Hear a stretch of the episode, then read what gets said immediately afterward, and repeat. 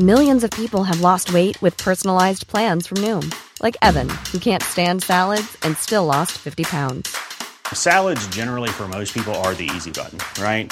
For me, that wasn't an option. I never really was a salad guy. That's just not who I am. But Noom worked for me. Get your personalized plan today at Noom.com.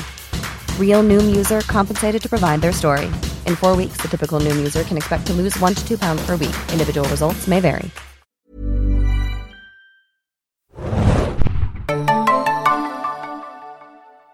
Hallo, liebe Mitverschwörer und Serienjunkies. Hier ist wieder der Serienjunkies Podcast. Äh, ich freue mich heute ganz besonders, denn wir reden über eine meiner Lieblingsserien zurzeit. Ich bin der Mario und ich sitze hier mit meinem Kollegen Axel. Tag schön. Äh, und es soll heute um Utopia gehen. Utopia von Channel 4 wohlgemerkt. Die britische Serie, die britische Verschwörungsthriller Superserie, sage ich mal. Ja, ich, äh, Jeder ihr, liebt sie. Ihr merkt schon, ich komme aus dem Schwärmen schon nicht mehr raus. Ich habe für die zweite Staffel die Reviews geschrieben, äh, habe mich da ja fast gar nicht mehr einbekommen vor Entzücken. Staffel 1 hat Axel übernommen vor einem Jahr. Hat, glaube ich, ähnliche Punktzahlen vergeben wie ich. Und heute dachten wir, nachdem die zweite Staffel gerade vorbei ist bei Channel 4, erzählen wir euch mal ein bisschen was von dieser Serienperle, die äh, so ein bisschen mehr Promo bekommen sollte, da sie nur noch kurze Zeit ähm, alleine dasteht, weil es ein Remake auch geben wird. äh, ich überlege gerade, ob wir ähm, schon so viele englische Serien besprochen haben im Podcast. Äh, Sherlock. Sherlock, stimmt. Da saßen wir hier auch, aber äh, richtig. Aber Sherlock hat mhm. ja. Ja, okay, bei Sherlock gibt es äh, Elementary. Ja. Aber das ist ja nicht wirklich ein Remake, das war ja ein ganz anderes Konzept eigentlich. Ja, und es hat auch äh, un, ungleich mehr Buzz als, als Utopia, ne? In Deutschland zumindest. Ja, auf jeden Fall. Und in England wahrscheinlich auch. Ja. Es, es ist äh, sehr befriedigend, die, äh, die Reviews zu Utopia zu schreiben, weil alle Leute in den Kommentaren einem zustimmen und sagen, ja, hast recht, ist geil. Und, ja, ähm, es ist überhaupt so, wenn man eine Serie sehr mag und dann positive Reviews schreibt, dann kann man sich auf jeden Fall ja, darüber freuen, dass kann, Leute einem zustimmen. Davon kann Axel ein Liedchen singen. ähm, übrigens werden wir hier alles erstmal spoilerfrei äh, besprechen, was in diesem Fall auch extrem wichtig ist, wie ihr euch vorstellen könnt. Und ab einem gewissen Punkt sagen wir Alarm, Alarm und äh, dann seid ihr, werdet ihr entweder nach Hause geschickt, um eure Hausaufgaben zu machen oder ihr seid so frech und hört es euch trotzdem an, seid dann aber selber schuld. Also und es sind ja nur sechs Episoden pro Staffel. Es sind nur sechs Episoden pro Staffel, das ist ja die die die, äh, die ja, englische Standardlänge, die englische Normbestellung, ähm, was aber auch eine sehr angenehme Länge ist, finde ich. Und äh, wobei man will immer mehr. So nach einer Staffel und dann wieder ein Jahr warten, ist es immer sehr kurz. Man will immer mehr, aber vielleicht ist es ja auch so, dass uns, also dir und mir zumindest, ähm, englische, englische Serien auch so gut gefallen, weil sie eben so kurz sind. Natürlich, und weil, weil auch viel dichter. Es ist viel dichter und es ist viel weniger Time for Bullshit quasi. Ja. ja und keine Füllerfolgen und kein so. Fluff. Es geht halt kein Fluff, genau. ja, ähm, erzähl uns doch mal erstmal, worum geht's in Utopia? Äh, in Utopia geht es darum, dass äh, diverse Menschen sich übers Internet kennenlernen, weil sie sich für eine Graphic Novel interessieren, die heißt The Utopia Experiment.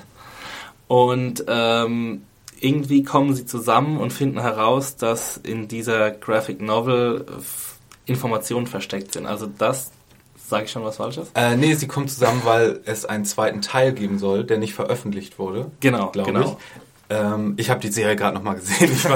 Ich, ich habe die Details hier voll äh, auf Lager.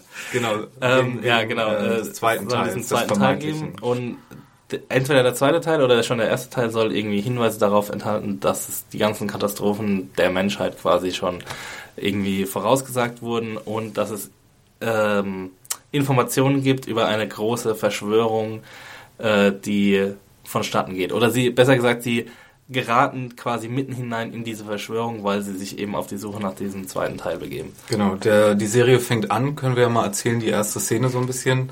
Äh, das ist ja kein großer Spoiler, das ja. ist gleich die erste Szene, äh, fängt in einem Comicladen an, mhm. wo gerade der, der Betreiber des Comicladen und ein Kunde da sind und dann kommen die zwei Auftragskiller mhm. äh, des Networks. Mhm. Das sind sozusagen die Verschwörer hinter dem Ganzen oder die versuchen die Verschwörung ja. äh, zu vertuschen. Die kommen da rein und äh, informieren sich über dieses äh, Comic die Utopia Experiment, wer das hat, wer das haben könnte.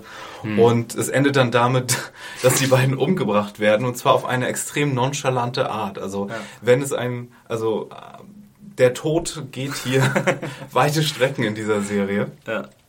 Genau, aber ja, dieses Und, und man hat gleich, weil du die erste Szene, jetzt erinnere ich mich erst auch wieder dran an diese erste Szene und wie ich mich damals gefühlt habe, als ich das gesehen habe und wie hooked ich war quasi. Äh, also es ist so ein echt ein ganz toller Einstieg in eine Serie, einfach weil man erstens mal gar keine Ahnung hat, um was es überhaupt geht und zweitens mal dieses dieses unheimliche Killerpärchen hat, das äh, sehr äh, ja sehr eigenwillig vorgeht in seinem Ja. Morden. Ja, äh, das Killerpärchen, das sind Neil Maskell als ähm, Arby, so nennen wir ihn erstmal kennen, und ähm, Paul Reddy als Lee. Und die beiden laufen mit einer sehr ikonischen gelben Tasche herum, wo sich dann diverse Mordinstrumente oder sonst was drin befindet. Und die Serie in allen sechs Episoden der ersten Staffel, aber auch der zweiten Staffel eigentlich, hat immer eine Intro-Szene, die immer gleich irgendwie ein Schocker ist. Also im, in der ersten Folge ist es sozusagen diese, dieser Mord im, im Comicladen, der damit endet, dass nicht nur der Betreiber des Comicladens und der Kunde, der dann so diese Gasflasche auf den Mund gedrückt bekommen und sagt, ist schon gut, ist schon, ist alles okay, alles okay. Und ganz am Ende der Szene sehen sie aber, dass sich noch ein kleiner Junge im Comicladen versteckt hat. Und Arby, der eher ein sehr ein etwas simplerer Mensch ist und sehr wortkarg, der hält ihm seine, seine typische kleine Rosinen, Schokoladenrosinenbox Ja. hin und damit endet die Szene und das ist schon sehr, Es ist super sehr, creepy sehr heftig und creepy, genau. Und Arbys, ähm, und auch was ganz ikonisch für die ganze Serie ist Arbys Tagline, seine, sein, sein Standardsatz ist natürlich Where's Jessica Hyde? Fragt er das eigentlich schon Er fragt Anfang? das ganz am Anfang schon Ah, ja. und er fragt das eine lange, lange Zeit. Ähm, genau, weil die Verschwörer, die nicht wollen, dass in die, die Wahrheit herauskommt, nämlich dass sich im Utopia-Comic ähm, wirklich Wahrheiten verstecken, die ein verrückter Wissenschaftler da eingebaut hat, der diesen Comic gezeichnet haben soll in der Irrenanstalt.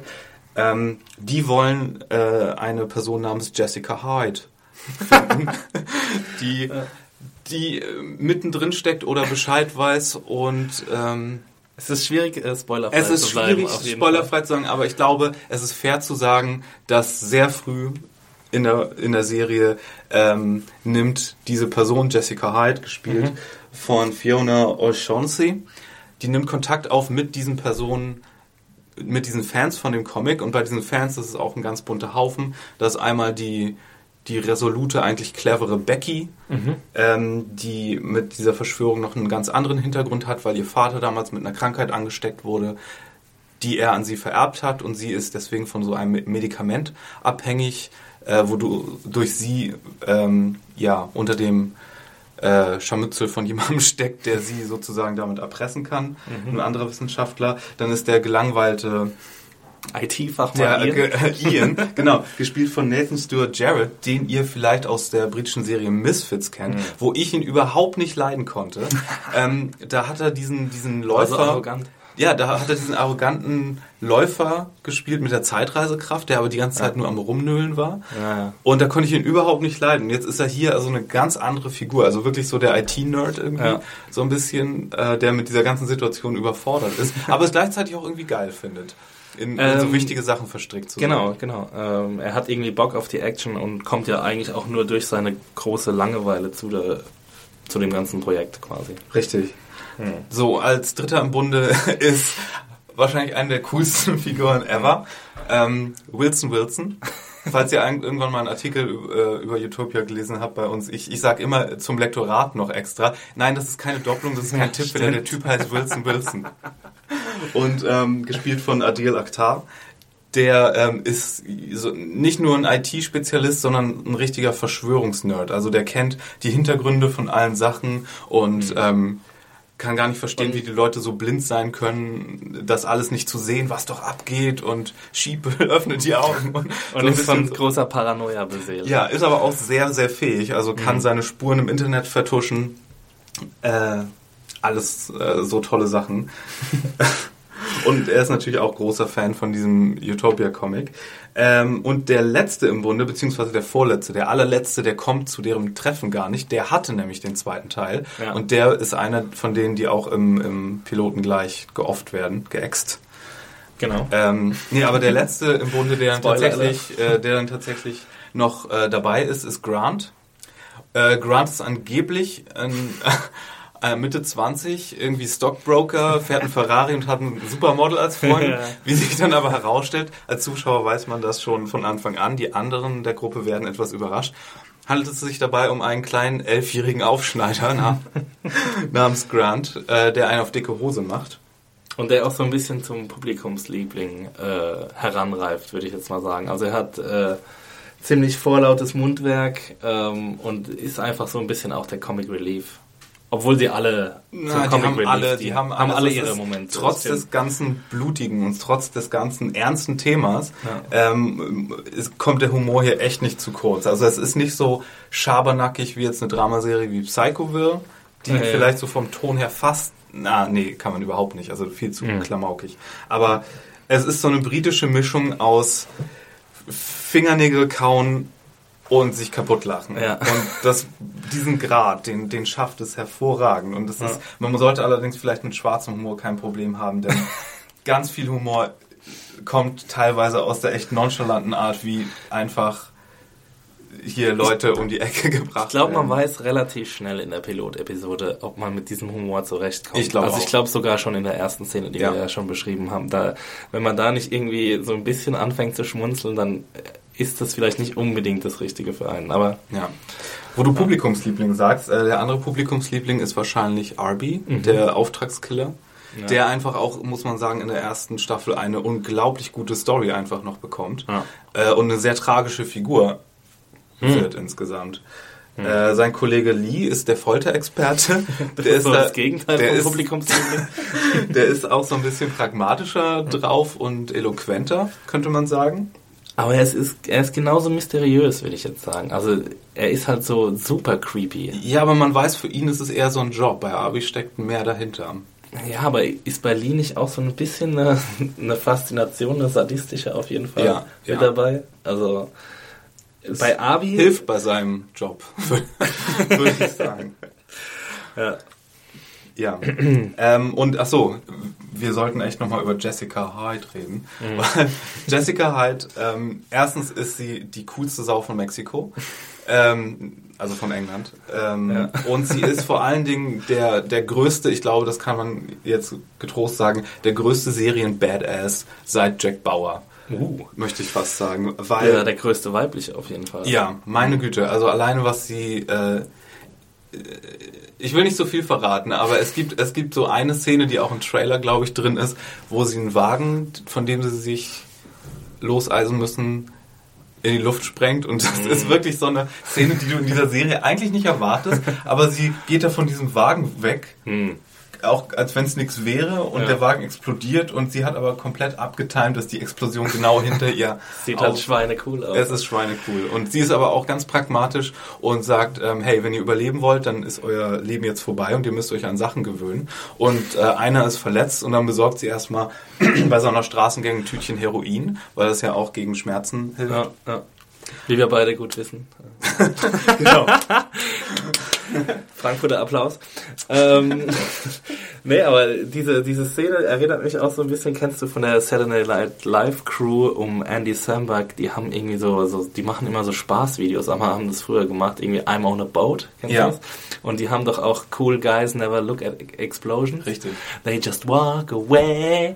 Und es ist irgendwie so eine Szene, die genau da drauf passt, aber es ist irgendwie jetzt, es ist jetzt nicht, es ist super cool in Utopia, weil es eben Jessica Hyde ist und weil sie einfach ein schweinecooler Charakter ist. Allerdings. Und, aller, und es kommt auch noch dazu, dass du ja, du ja diese anderen Figuren hast, die eher so Ja, realistischeres Leben f- äh, führen und dann kommt da auf einmal so eine larger-than-life Auf jeden Fall. Figur auf die zu und verführt und entführt die ins Wunderland. Von Utopia. Voller Verschwörungen Ja. und so. Ja, es ist auch ein feiner Grad zwischen wirklich Comichaftigkeit in der Serie und Realismus. Da, es da- ist ja gewollt. Es ist ja ko- komplett Ja. gewollt. Und ähm, ja, Und übrigens es- stammt die, Sorry, äh, ja, du. stammt die Serie von äh, David Kelly. äh, und ist für Channel 4 gemacht, äh, falls wir es noch nicht erwähnt haben. David Kelly, der hat vorher zum Beispiel an diesem Agentendrama Spooks gearbeitet. Hm. Und äh, Pulling ist eine andere Serie von ihm. Die wir beide nicht gesehen Die wir beide nicht äh, gesehen haben. Deswegen können wir dazu jetzt nichts mehr sagen. Wir Aber er hat es nur erwähnt relativ wenige Credits ähm, vorher gehabt. Also ich glaube, er hat an drei Serien mitgearbeitet und das ist jetzt sein, sein Baby und ähm, ja, er muss auch, muss auch ziemlich kämpfen, glaube ich, um es weiterführen Ja. zu dürfen. Ich weiß nicht, ähm, ob wir schon, wir haben noch keine News darüber, ob es eine dritte Staffel geben wird, aber ähm, es, es war wohl so nach der ersten Staffel, dass es ein relativ langes Ge Gerangel gab um, um die Bestellung der zweiten Staffel. Die hat sich auch ziemlich viel Zeit gelassen, wenn ich mich richtig erinnere. Das Ähm, geht ja im Englischen aber sowieso Ja. im englischen Fernsehen ziemlich kurzfristig oft. die Nachrichten kommen Ja. zumindest sehr kurzfristig. Aber mich würde es wundern, wenn es nicht jetzt auch eine dritte geben wird, weil ähm, die ist so critically acclaimed. Ähm, Aber die Staffeln sind, äh, die, die Quoten sind halt ziemlich miserabel. Also die zweite Staffel hat jetzt im Durchschnitt, glaube ich, so 700.000 äh, Zuschauer. Und Mhm. das ist halt schon, ja, grenzwertig, Ja. würde ich sagen. Also ich weiß nicht, wie es bei Channel 4 normalerweise aussieht, wie es bei Skins zum Beispiel war. Ähm, Aber- ich kann mir vorstellen, dass die ein bisschen mehr Zuschauer hatten. ja, aber zum, ich glaub, kann mir vorstellen, alleine als äh, Prestigeobjekt Ja. Wollen sie das vielleicht behalten, Also, könnte ich mir vorstellen. Meinetwegen können sie davon fünf Staffeln machen. Oh ja, also nach der ersten war ich ja extrem skeptisch, wie sie da noch eine zweite ranbasteln wollen. Ich war dann sehr froh, dass sie es gemacht haben. Ja. Ähm, aber die zweite ist ja komplett darauf angelegt am Ende, dass es eine dritte geben könnte. Und ich habe Mhm. letztens einen Podcast mit David Kelly und dem Cast gehört. Da haben sie gesagt, es war immer darauf angelegt, äh, dass es eine fortführende Sache werden sollte, könnte. Mhm. Und jetzt wünscht man sich es erst recht, weil Ja. jetzt aufzuhören wäre wirklich fies.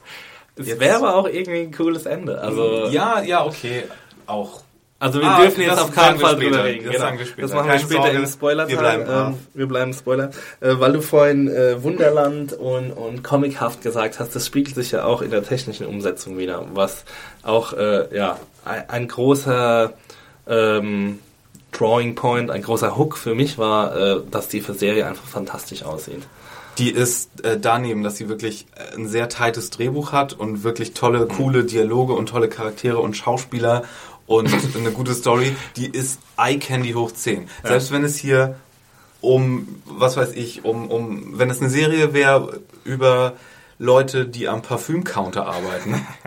Ich würde sie trotzdem gucken, wenn, sie so aussieht. ausschaut, Ähm, ich habe mich immer bemüht für die Reviews auch, auch so poppige Bilder äh, da auszusuchen, weil Mhm. ihr müsst euch vorstellen, es sind eigentlich so ganz ordinäre Settings, Mhm. wie eine Straße vor Ort, Ein Grashügel. England, ein Grashügel, ein Ein Lavendelfeld. Weizenfeld, ein Lavendelfeld. Ja, aber die Farben, die poppen da so richtig raus. Die gelbe Tasche, Ja. äh, der, der Auftragskiller. Ähm, Gelb ist sowieso so eine Farbe, die sich durch die erste Staffel zieht und so als Marker für Bedrohung gilt, ähm, später auch für Charaktere. Und in der zweiten Staffel ist das dann mit äh, Grün noch gemischt, da ist dann so Neongrün. Aber wirklich wie dieses Gelb eingearbeitet ist in diese sowieso tollen Winkel und Farben und es ist einfach ein, ein großer Augenschmaus und man, man kann sich gar nicht satt sehen und man denkt sich, uiuiuiui. Das sieht alles so schön aus hier. so sieht nice. aus wie in so einem Bonbonland irgendwie. Und dann diese tief schwarze, dunkle Story dazu, das ist einfach ein super schöner Kontrast. Und was, was zu der technischen Umsetzung ja auch noch zählt, ist so ein bisschen das Sounddesign. Das und Sounddesign habe ich Score. ist das erste, was ich eigentlich früher immer allen gegenüber erwähnt habe, wenn ich von Utopia gesprochen habe, Hm. weil das mal wirklich das Beste ist, glaube ich, was ich mit je gehört habe. Mhm. Also ihr müsst euch vorstellen, nicht wirklich ein Soundtrack in dem Sinne, sondern Mhm. vielleicht eher so eine Sound Collage, Kulisse mit Mhm. so Geräuschen, mit so ein bisschen verzerrten Chor und und ganz besonders vor allem, wenn ihr das irgendwie in Dolby hört oder auf Kopfhörern, ähm, wandert das auch immer von einer Ecke in die andere und das fügt sich so ein in, in so die an, anderen Geräusche, die so hervorgehoben sind in der, in der Serie. Es ist nicht so krass, wenn wäre überinszeniert oder überstilisiert wie zum Beispiel sowas wie Sin City. Nicht, dass ihr euch sowas jetzt bei Comichaft vorstellt. Es ist noch wirklich normal gefilmt. Es ist nur so, dass einige Farben mehr rauskommen als andere. Und dass es einfach extrem gut aussieht und gut gefilmt ist. Und ähm, Es sieht ein bisschen so aus, als hätte man einen Comic einfach in Real Life abgefilmt und versucht, die gleichen, gleiche Farbmischung herzustellen. Ja. Und also ich weiß, ich Und mir jemand- fällt auch nichts Vergleichbares ein. Muss ich Jemand sagen, hat auch sehr viel übrig für äh, Kubricksche Symmetrie in Ja. Bildern Mhm. und Winkel, sowas. Wes Anderson lässt grüßen. Das ist äh, auch sehr prominent vertreten, ja. Ja. Und, und ganz viel, ähm, da wird hier so von, von, von einzelnen Motiven, die sich durch die Serie ziehen oder von ähm, so Charakter Symbol. gegenüber, Symbole, Charaktergegenüberstellungen oder gespiegelte Sachen innerhalb von Episoden, Mhm. die du dann äh, wiederholt siehst, später mit anderen Figuren. Äh, Also es ist ganz komplett geil durchdacht auch, von vorne bis hinten und äh, Es ist so eine kleine Wunderkiste auf jeden Fall. das ist ein bisschen langwe langweilig jetzt. Es tut mir fast leid, dass wir hier, dass wir hier so einen kleinen Circle Jerk veranstalten, weil äh, und eigentlich ähm, gar keine richtige Diskussion aufkam. Äh, Ja, kam. Ich hätte jetzt gerne noch jemanden aus der Redaktion gehabt, der jetzt vielleicht nicht ganz äh, so begeistert von Utopia war. Also ich habe versucht, das an so ein paar Leute zu verkaufen, die bisher aber alle nur die erste Folge gesehen haben und meinten, ja, ganz nett. Vielleicht hätten die sich die mal mit reinsetzen sollen. Ja, ich, also ich kenne ehrlich gesagt auch niemanden, dem das nicht gefällt. Also es ist halt ein Problem, vielleicht sogar Leute. Genau. Es kann ja auch sein, ich meine, es hat klein, äh, niedrige Einschaltquoten, dass einfach alle Leute, die es gucken, sind halt die Fanbasis. Und es guckt irgendwie niemand, der, der keinen Bock drauf hat. Ich kann mir vorstellen, dass jemand in der ersten Episode sagt, oh Gott, das ist mir alles viel zu schräg und skurril und Ja. ich habe da keinen Bock drauf und da das dann Also wer, wer wirklich nur US-Serien guckt, der könnte hier mit der dem britischen Spirit vielleicht überfordert sein. Aber ähm, weiß ich nicht. Und jetzt nochmal dein Rant zur US-Adaption, Mario. Oh ja. Also jetzt, jetzt lassen wir hier mal komplett die Serienhipster raushängen. oder oder später, später wenn, wenn im Herbst dann oder wann auch immer, nee, ich glaube nächstes Jahr. Gibt's erst, schon Datum? Ähm, nee, eigentlich gibt's recht wenig. Also HBO. Ähm, und hört auf zu squeaken, ich weiß, es ist HBO. ähm, und David Fincher, der Regisseur hinter äh, Seven, Fight Club, äh, Zodiac Killer, hört auf zu squeaken, ich weiß, es ist David Fincher. House of Ähm, Cards. Äh, genau, House of Cards hat damit gemacht. Die haben angekündigt, ein Remake, ein US-Remake von Utopia zu machen. Und ähm, spätestens nach der zweiten Staffel, ich habe es auch mehrfach in den Reviews erwähnt, ich weiß, es ist David Fincher. Ich weiß, der hat ein paar sehr schöne Filmchen gemacht. Aber man tut sich hier wirklich keinen Gefallen. Das ist wirklich kein Fanboy. Ähm, Fanboy-Beschweren, wie zum Beispiel bei äh, das Mädchen mit dem Girl with the Dragon Tattoo Ach so. äh, wo, wo Fans des schwedischen Films sagen, nein, nein, nein. Das ist, äh, es ist wirklich so, dass, wenn ihr euch, besonders auch die zweite Staffel, die ich optisch nochmal beeindruckender fand als die erste, wenn man sich das anguckt und die Charaktere und die coolen Schauspieler dazu, das ganze Paket, wenn man sich das anguckt, keiner, nicht mal ein HBO mit einem David Fincher im Paket, tut sich hier einen Gefallen, das zu versuchen wieder einzufangen. Also Ja. das ist wirklich ähm, Lightning in a Bottle. Willst du eigentlich dann die Reviews dazu zuschreiben, Mario? Oh, ich weiß gar nicht, ob ich es sehen kann. ich weiß gar nicht, ob ich es Willst du es dir überhaupt antun? Ich glaube, ich muss es sehen, aber ich glaube, das ist so, das ist so, oh, Ja, es ist halt wie ein Unfall, man kann nicht weggucken. Aber vielleicht wird's ja auch was. Ich meine, also ich, ein Teil von mir will nicht mal, dass es was wird. ja, ich, ich bin dagegen, also ich bin dem gegenüber eigentlich allgemein, was Remakes angeht. Ich meine, lassen wir sie einfach existieren. Wir müssen ja nicht ähm, sagen, okay, die Amerikaner dürfen das nicht, sie sollen das nicht, sie ähm, können es eh nur schlechter machen. Das kann, das mag sein, dass sie es eh Nee, nee, nur nee, schlechter das machen. meine ich gar nicht. Also die Existenzberechtigung ist da, finde ich. Wenn es ein, weiß ich nicht, wenn es so eine, ich habe nichts gegen Remakes, wenn die Adaption wirklich was Eigenes macht mit so einem Mhm.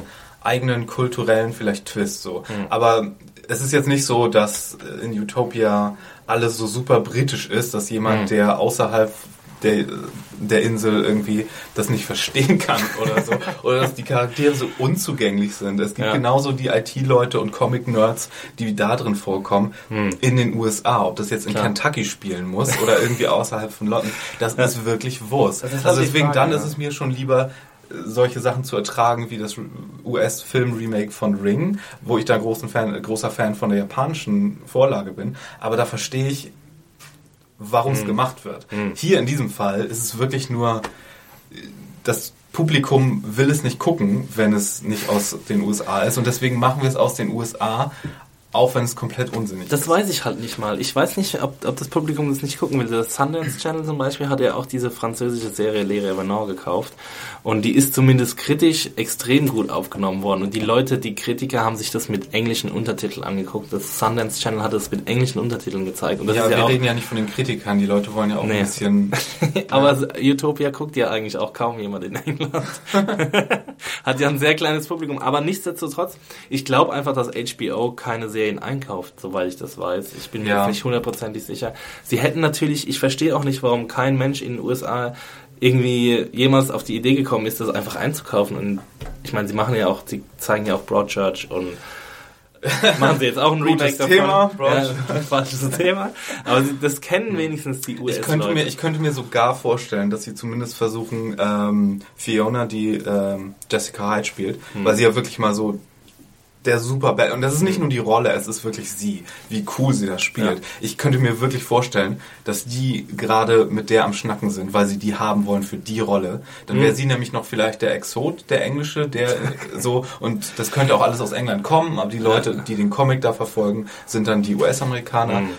Und äh, das könnte ich mir vorstellen. Das ähnlich haben sie es ja mit äh, David Tennant in Broadchurch Mhm. beziehungsweise Grace Point gemacht. Haben sie gesagt, ähm, willst du nicht auch im Remake mitspielen? ähm, ja, okay. Äh, könntest du deinen schottischen Akzent dafür aufgeben und Amerikaner spielen? Ja, okay. What? What? Um kleine Dr. Who-Referenz hier, aber Ja, hat er, aber er ist doch Amerikaner. Er spielt doch keinen Schotten im Grace Point. richtig. Ja, ja, genau. Nee, ich dachte gerade, weil du die Empörung gespielt hast, als wäre das. Als hätte er sich da geweigert. Nein, so, nein. Wer ist Schotte? Man hört ja nur Gutes mit ironischen Anführungszeichen über, über dieses Grace Point. Äh, ich habe noch gar nicht so viel darüber gehört. Mhm. Bis auf, ich bin so ein bisschen gespannt, weil der, das würde ich mir, möchte ich mir fast eher noch ansehen. Äh, Broadchurch war ja auch sehr großartig, aber sie haben versprochen, dass das Ende an sein, anders sein soll. Nicht unbedingt, dass der Killer anders sein soll, da wollen sie sich bedeckt halten, weil sie denjenigen halt nicht Mhm. ausschließen wollen. Mhm. Aber die ersten drei Folgen oder so sollen dabei noch sehr ähnlich sein und danach soll es abweichen. Wow. Und das finde ich relativ spannend, weil auch der Showrunner äh, vom Original mit äh, Mhm. am Drehbuch gearbeitet hat. Und das ist noch spannend so irgendwie. Da frage ich mich immer, äh, der Showrunner der gleiche, der Hauptdarsteller die gleiche, haben die Leute überhaupt nochmal Bock irgendwie darauf? Weißt du, so das, die der, gleichen- Witz ist ja, der Witz ist ja, der Trailer sah auch vom Setting her komplett eins zu eins wie das UK-Vorbild aus. Selbst das Interior von den Häusern, das sah so aus, als hätten sie das komplette Haus Ja. nachgebaut. und, Und da muss ich immer an Dingens denken hier, Metastasis, das spanischsprachige Breaking Bad Remake. ja, Wo es einfach Frame für Frame die gleiche Serie ist. hm. Hm. Ja. Das Drehbuch äh, vom US-Remake für Utopia wird übrigens geschrieben von äh, Gillian Flynn, die auch die ähm, das Buch oder das Drehbuch geschrieben hat zu äh, Finchers äh, Gone Girl. Oh, der kommt doch jetzt erst, ne? Ja, genau. Ins Kino. Ja. Und witzigerweise, das hatte ich mir auch noch aufgeschrieben, äh, ungefähr gleichzeitig kommt demnächst auf Fox ein Reality-Show-Format namens Utopia raus, äh, ähm, das auch auf einem niederländischen Projekt, also irgendwie wahrscheinlich Endemol oder Ja, ja. ich glaube, So das gibt Big in Brother. mehreren Ländern Ja. jetzt. In den USA, England und Australien oder so? Kann das sogar Ja, sein? das wird sehr verwirrend, falls das irgendwie gleichzeitig läuft. Aber ja. Ist auf jeden Fall so ein Reality-Teil, ja, wo die Leute dann in so einen Container kommen und dann ihre perfekte Society aufbauen Hm. Ja. sollen. Und Haben wir noch nicht genug davon gehabt. Promi Big Brother lässt ja. grüßen. Man nennt es natürlich wieder Social Experiment und nicht irgendwie Reality Show Reality mit nervigen Leuten, über die man sich aufregen soll. Ähm, apropos Utopie. Die erste Staffel ist ja, ohne jetzt was zu spoilern noch, aber wir, wir müssen gleich den Ja, Sprung ja. machen, fürchte ich. Ähm, die erste Staffel, die ersten sechs Folgen, würde ich ja sagen, es geht so ein bisschen darum, herauszufinden, was hinter dieser Verschwörung steckt. Mhm. Und die zweite hat dann mehr mit Fortführung von Charakterentwicklung und Implementation dessen, Tread was lightly, die, Mario. dessen, was die Verschwörung ähm, Bedeutet. bedeutet. Mhm. Mm, Vorausgesetzt, es gibt in der zweiten Staffel noch eine Verschwörung. Tja. es, ist, es ist wirklich ganz schwer. Also eigentlich möchte man jedem nur sagen, Utopia Du weißt noch nicht, wie du es finden wirst. halt die Klappe, setz dich hin, komm in sechs Stunden wieder, wenn du fertig bist. Genau. Ja, Und dann reden wir darüber. es ist halt eine sehr plot-heavy Serie. Ne? Genau. Also es ist jetzt nicht so, dass, dass äh, stundenlang irgendwelche Charaktere äh, erforscht werden, sondern äh, und irgendwelche Beziehungen. Das gibt's zwar auch, aber es ist es ist halt Plot, Plot, Plot und jede Episode eine neue Wendung, eine neue krasse äh, Entwicklung und so. Und es macht einfach Spaß. Es ist, es, es ist auch teilweise verwirrend. Also ich muss jetzt sagen, die ganzen Entwicklungen, die in der ersten Staffel waren und auch die in der zweiten Staffel waren, die kriege ich, würde ich jetzt wahrscheinlich nicht mehr alle zusammenkriegen. Aber ähm, es ist halt einfach unterhaltsam, es ist witzig, es sieht fantastisch aus und ja, man weiß innerhalb von einer Viertelstunde, glaube ich, ob es einem gefällt oder nicht. Ja, allerdings. Und von uns gibt es, glaube ich, eine uneingeschränkte Empfehlung. Ja, das sind ähm, 30 Daumen nach hoch, falls ihr es noch nicht mitbekommen ja, genau. habt. Alle Sterne dieser Welt und ich glaube, es, ich glaube, Staffel 2 wird Ende des Jahres auch wieder auf meiner äh, besten Liste, Lieblingsding Mhm. des Jahres landen. Ähm, Ich werde mir, glaube ich, ähm, ich habe es noch nicht gemacht, aber habe es die ganze Zeit schon vor, äh, wie ich es bei so vielen anderen Serien schon vorhab, aber äh, mir das als Blu- Blu-ray zu kaufen, weil ich wollte gerade sagen, als das Ja. ist die Serie, die ihr wahrscheinlich echt auf Blu-ray haben wollt. Wenn es jemals eine HD Blu-ray-Serie gab, äh, die so, so geguckt werden wollte und die nicht komplett selbstverliebter, prätentiöser Bullshit war. Hast du es gesehen? Ich hab's gesehen. Ach so, okay. Ähm, Ah, ja. ja, als ich krank war, habe ich Man alles, äh, habe ich hat wenig von dir gehört dazu. aber wir sind immer noch bei Utopia. Stimmt doch gar nicht. Ich gab habe es Hate-Tweets. gerantet. Ja, da war ich, glaube ich, nicht Ähm, da oder so. Nee. Okay, also ähm, ich glaube, damit entlassen wir auch die, diejenigen, die nicht Mhm. gespoilert werden wollen, äh, jetzt wirklich mal guten Gewissens. Schaut euch an, Schaut euch wieder an. zurück. Und wie gesagt, wirklich, schaut euch das Intro an, das gleich soundtechnisch ähm, Kapriolen schlägt und einige der Darsteller. Guckt euch die Charaktere an. Ich würde sagen, guckt euch trotzdem die erste Folge einmal bis zu Ende an, ähm, aber man sollte wirklich schon sehr früh merken, ob man mit dem ganzen Flair, mit dem ganzen, ja, wie das erzählt ist, was anfangen kann. Ja. Merkt man ziemlich schnell, aber diejenigen, die es mögen, die werden auch äh, nicht enttäuscht in der zweiten Staffel. Kann Ja. ich euch schon mal sagen. So, dann Alarm, Alarm, Alarm. So, Whatever that was. willkommen im Spoilerland, liebe Leute. Im bunten Spoilerland. So, äh, dann äh, lass uns doch einfach mal storymäßig weitermachen.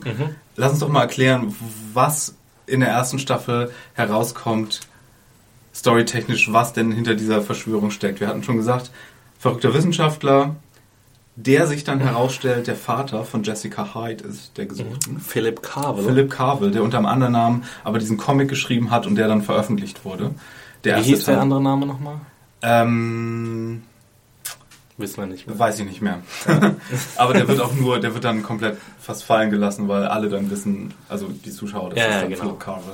Ja. So, und ähm, Das der, ist auch so ein super irgendwie, also den Plot-Device habe ich jetzt auch nicht ganz verstanden, warum sie erst den einen Namen hatten und dann den anderen. Ich weiß noch, als ich die Reviews geschrieben habe, dass ich da ein bisschen verwirrt war danach. Mm, nee, das hat schon, als ich es das zweite Mal gesehen habe, hat es Sinn gemacht, weil das so eine Stelle gewesen wäre wie, oh, der hätte sich doch niemals so genannt oder die hätten ihm doch niemals diesen Comic-Namen, Autor, Autornamen gegeben. Verstehe. Äh, das, das hat schon ganz gut Sinn gemacht eigentlich. Oder hat gut gepasst, das war eine nette, Hm. nette Sache.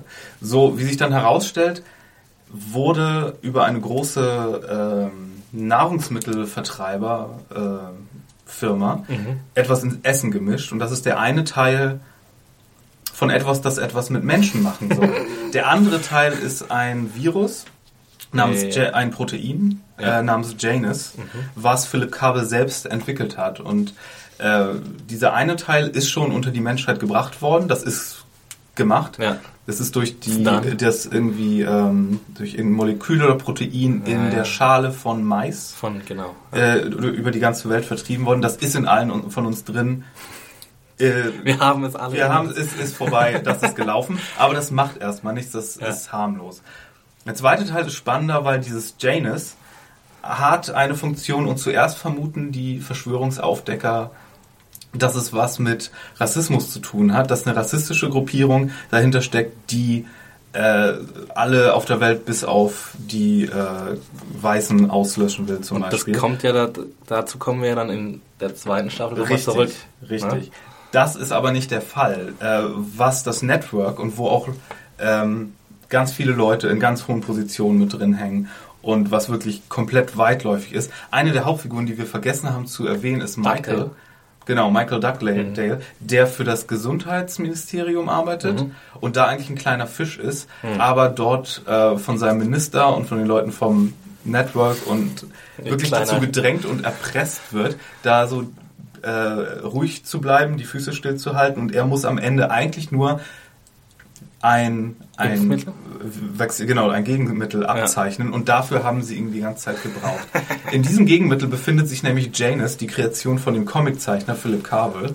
Und willst du vielleicht mal dann erklären, was es mit Janus auf sich hat, was der böse, böse Plan ist? Mm, ja, Das kommt in Folge 5 raus, by the way. Ja, ähm, also der böse, böse Plan ist, die Menschen zu sterilisieren. Ich glaube, Bis auf 5%. bis auf 5%, genau. Und weil das Network hat sich auf die Fahnen geschrieben, äh, die Menschheit äh, oder die, ja, die Bevölkerungsanzahl der Erde zu halbieren oder zu dezimieren, äh, zumindest mal, weil sie äh, unglaubliche Angst davor haben, dass wenn die äh, natürlichen Ressourcen zu Ende gehen, dass es dann irgendwie immerwährenden Krieg geben wird und Ja. ja, deswegen ist das Ziel, äh, ja, also die, ein Teil der Menschheit zu sterilisieren. Und das funktioniert eben dadurch, äh, indem sie, indem eine Krankheit auf die Menschheit losgelassen wird, Russian Flu, Genau. die russische Grippe. Die wie sie eigentlich. Ebola gemacht ist. Also, Ja. äh, wie sagen die in der Serie, das ist komplett auch von oben irgendwie so eine Verschwörungsangelegenheit.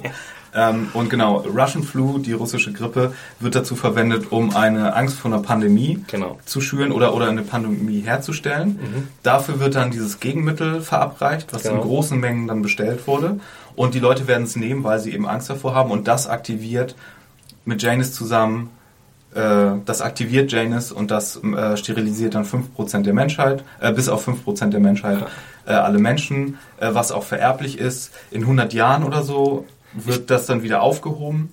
Ich glaube so, dass das Aber Ziel bis dahin ist ist die Menschheit, sind wir nur noch eine Milliarde oder irgendwie. ja, ich glaube sogar noch weniger. Ja, ich glaub- 250 Millionen oder so Ja. war die Zahl. Auf ja. jeden Fall haben die sich in den 70er Jahren ausgerechnet. In 30 Jahren sind wir, oder in, in 50 Jahren sind wir mal richtig am Arsch, wenn das so weitergeht. Und nicht nur Nahrungsmittel, sondern auch Wasser und Platz und all sowas und äh, wird zu großen Problemen führen. Und äh, ja, das ist auf einmal der Grund. Und natürlich ist das ein Thema, was dann kontrovers diskutiert wird. Auf einmal scheint das Network gar nicht mehr so übel. Die Methoden sind natürlich trotzdem unter aller Sau, aber es gibt ein Wir haben ja auch einen Charakter, der äh, dann die Seiten wechselt. Ja, es ist da Wilson Wilson, der das auf einmal gar nicht so unvernünftig findet, obwohl er äh, seinen Vater an das Network verloren hat. Und sein Auge. Und sein Auge. Gleich in der ersten Folge wird ihm von Lee äh, das Auge rausgeproppt. Ja. Äh, In auch einer fantastischen Se äh, Szene. Also wenn man mal eine, eine, eine schöne, Many of us have those stubborn pounds that seem impossible to lose, no matter how good we eat or how hard we work out. My solution is PlushCare. PlushCare is a leading telehealth provider with doctors who are there for you day and night to partner with you in your weight loss journey. They can prescribe FDA-approved weight loss medications like Wagovi and Zepbound for those who qualify. Plus, they accept most insurance plans. To get started, visit plushcare.com slash weight loss. That's plushcare.com slash weight loss. schön fotografierte und eine sehr toll inszenierte Folterszene sehen will, dann sollte man sich Utopia angucken. Genau. Also es, er, wird, er bekommt ja dann erst irgendwie drei verschiedene Substanzen ins Auge gestreut. Ja, ne? Sand, ähm, Chili und Chili und Bleiche. Ja. Also eine brennt schlimmer als das andere und dann holt er Und dann holt er Auge den raus. Löffel. Ja, und der Löffel, der bleibt auch, der bleibt auch so ein Motiv. in Ein. Live-Thema ist der So. Löffel. Da macht er nee, falsches Geräusch. Ah, ich kriege noch hier kein Kling-Kling äh, hin. Ähm, Mhm. Ja, aber das ist, steht hinter ne, ne, dem äh, Network und äh, die anderen wollen das aufhalten. Wilson ist auch immer noch mit an Bord, aber will am Ende eigentlich eher das sabotieren, damit er, er das nicht auf dem Gewissen haben muss, dass er die Menschheit, weil er als großer Verschwörungsspezialist, äh, Verschwörungsnerd halt das große Ganze auch sieht. Gleichzeitig äh, kontaktieren sie eine Frau, die ebenfalls eigentlich beim Network arbeitet, aber äh, äh, beim MI5 äh, ist und äh, insgeheim gegen die arbeitet, namens Milner, gespielt von der äh, großartigen Geraldine James. Und die hilft unserem Verschwörungsaufdeckungsteam, ähm, weil sie einen Sohn hat, der auch krank ist. Im großen Twist der ersten Staffel, und das ist jetzt der Mega-Spoiler, stellt sich Falls ihr immer noch zuhört. Falls ihr immer noch zuhört, seid ihr jetzt komplett selber schuld.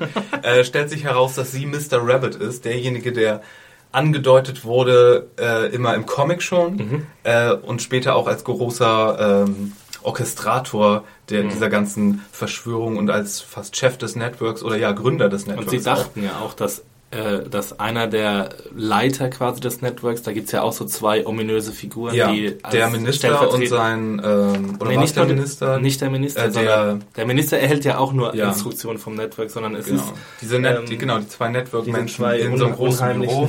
genau, in Und so einem eine- ganz dunklen, unheimlichen Ja. Büro. Das Und es hieß, Mr. Rabbit hat eine Tätowierung mit dem chinesischen Schriftzeichen für Hase auf dem Bauch Hm. geritzt. Oder, oder nicht Tätowierung, eine, eine, eine Narbe. Mhm. Und äh, während wir in der fünften Folge noch rausbekommen, okay, es ist der Assistent von dem einen großen Honcho gewesen oder der hat zumindest diese Tätowierung, stellt sich dann in der letzten Folge ganz am Schluss raus, äh, ja Mist, Milner vom MI5, die nette Dame, äh, die uns auch geholfen hat, das äh, Gegenmittel zu zerstören, was der Testlauf für die britische Sterilisierung gewesen wäre. Also erst sollte es erst in den UK, glaube ich, durchgeführt werden und danach in, äh, auf der ganzen Welt. Hat denen geholfen, äh, den großen Satz der Bestellung des Gegenmittels zu zerstören. Und wie sich dann rausstellt, ist sie selber Mr. Rabbit gewesen. und ihr Masterplan war, an Jessica Hyde ranzukommen. Der Masterplan ist nämlich gar nicht, das Comic zu bekommen, sondern äh, Jessica Hyde, weil Janice äh, in ihr steckt.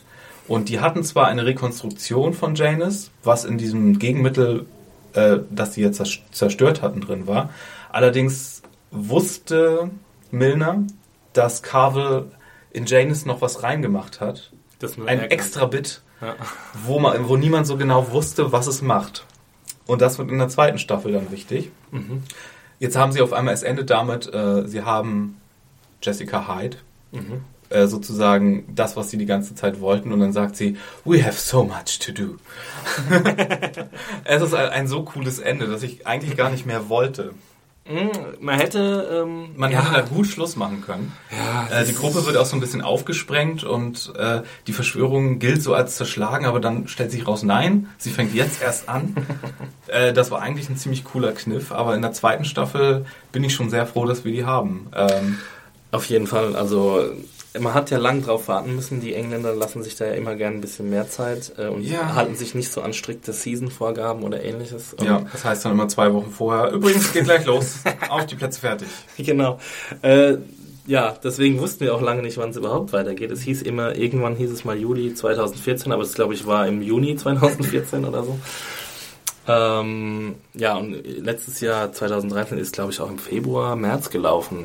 Äh, oder sogar im Januar hat es schon angefangen. Also es Na, letztes Jahr habe ich es nicht bei der Ausstrahlung gleich gesehen, etwas später. anderthalb Jahre auf jeden Fall Zeit gelassen. Aber ja, wenn wir so lange warten müssen und dann solche sechs Episoden kriegen, dann können wir darüber beglückt sein. Auf jeden Fall. Die zweite Staffel fing dann ganz besonders an auch, indem sie ja, die poppigen Farben erstmal eingesteckt haben. Das Breitbildformat gegen ein 70er Jahre Röhrenfernseher-Rundformat eingetauscht haben. Ja. Und uns erstmal gezeigt haben, was in den 70er Jahren dann abgegangen ist. In der Rolle der jungen Milner, der, des jungen Mr. Rabbit, wenn ihr so wollt, ähm, ist natürlich keine ge- gejungschminkte Geraldine James, sondern die gute Rose äh, Leslie, die ihr vielleicht aus Game of Thrones kennt, als Ygritte, als Whiteling äh. Und ähm, die hat hier echt einen guten Job gemacht, die junge Milner zu spielen. Ähm, da war ich sehr beeindruckt von. Und auch die ganze Folge war so in so ein Sepia-Filtertöne getaucht. Ja, es hat auf jeden Fall so ein bisschen die, die Vorgeschichte von Milner und äh, Philip Carvel äh, erhält. Ich weiß gar nicht, ob man. Gibt es in den ersten Staffeln Andeutungen, dass sie irgendwie ein Liebespaar gewesen sein könnten? Nee. Oder dass vielleicht sogar Jessica und Abi, was sich ja auch in der ersten Staffel herausstellt, dass sie Geschwister sind. Ich weiß nicht, das haben wir noch glaub, gar nicht erwähnt, glaube ich. Ähm, dass die Geschwister sind, kommt raus in der ersten Staffel. Genau. In der zweiten Staffel wissen, ja, dass sie ein Liebespaar waren, würde ich ja gar nicht mal, das kommt ja nicht mal so richtig im, Nee, in der ja, ja. Retro-Folge raus. Also die Ja. haben, Milner liebt das Gehirn von Philipp Kabel Mhm. und seinen Verstand und seine Brillanz. Äh, so richtig als Pärchen sehe ich sie da eher am Ende der zweiten Staffel, als sie sich dann nach Jahren wiedersehen. Mhm. Weiß nicht. Es gibt du ja. das gesehen nee, hast, nee, ja. Also Die- die- es wird das- angedeutet. das, Wieder, so. das Wiedersehen sah nach ein bisschen mehr aus, ja. ja. Aber die äh, zweite Staffel fängt damit an und es ist auch ein guter Einstieg, weil, wie du schon sagtest, die, die Hintergrundgeschichte und wie wir da hinkommen, ist ziemlich verstrickt und auch der Weg dorthin. Deswegen nimmt sich die erste Staffel ja komplett damit Zeit, überhaupt erstmal zu erzählen, worum geht's denn hier? Was ist denn diese Verschwörung? Was steht denn da überhaupt hinter? Und die erste Staffel macht mit diesem Rückblick, ja, erfrischt nach über einem Jahr halt gut das Gedächtnis ja, auf jeden Fall. und sagt, okay, das hier sind die Leute. Ähm, und hier gab's Hier sind die junge Jessica und der junge Abi. ja, der damals schon ein ziemlicher Weirdo war. ja, was natürlich, ich, ich war am Anfang nicht sicher, ob ich das wirklich will, weil manchmal ist es ja so ein bisschen so, so Ja, das, Origin Stories das, genau, das. Episode 1, 2, 3 Phänomen, dass man sich dachte, oh fuck, ich wollte Anakin eigentlich doch nicht als in Jung sehen. Äh, was hier allerdings sehr gut geklappt hat Ja. und ich mich am Ende dann doch gar nicht beschweren möchte. Und es war auch gut, dass sie es auf eine Staffel, äh, auf eine Episode reduziert haben. In der sie auch so viele clevere Sachen gemacht haben, wo sie dann so geschichtliche Events mit Mhm. eingeflochten haben, dass sie auch auf Milners Konto gingen, beziehungsweise auf das Konto des Networks und sozusagen die Wahl von ähm, ja, Thatcher beeinflusst wurde ja. und, und, und solche Späßchen. Das ist also sehr clever gemacht gewesen. Dann hatten wir aber nur noch fünf Episoden Zeit, uns der Gegenwart wieder zu widmen, wo Ja. es dann darum ging, okay, sie haben Jessica Hyde, sie haben äh, Janice. Es geht aber darum rauszufinden, was hat Philip Carvel, der sich in dieser Rück Rückblick-Retro-Episode auch so ein bisschen als ja, nicht, nicht ganz neutral, was so Rassenfragen angeht, äh, äh, herausstellt. nicht ganz lupenrein. Äh, nee. ja, was hat er gemacht mit Janice?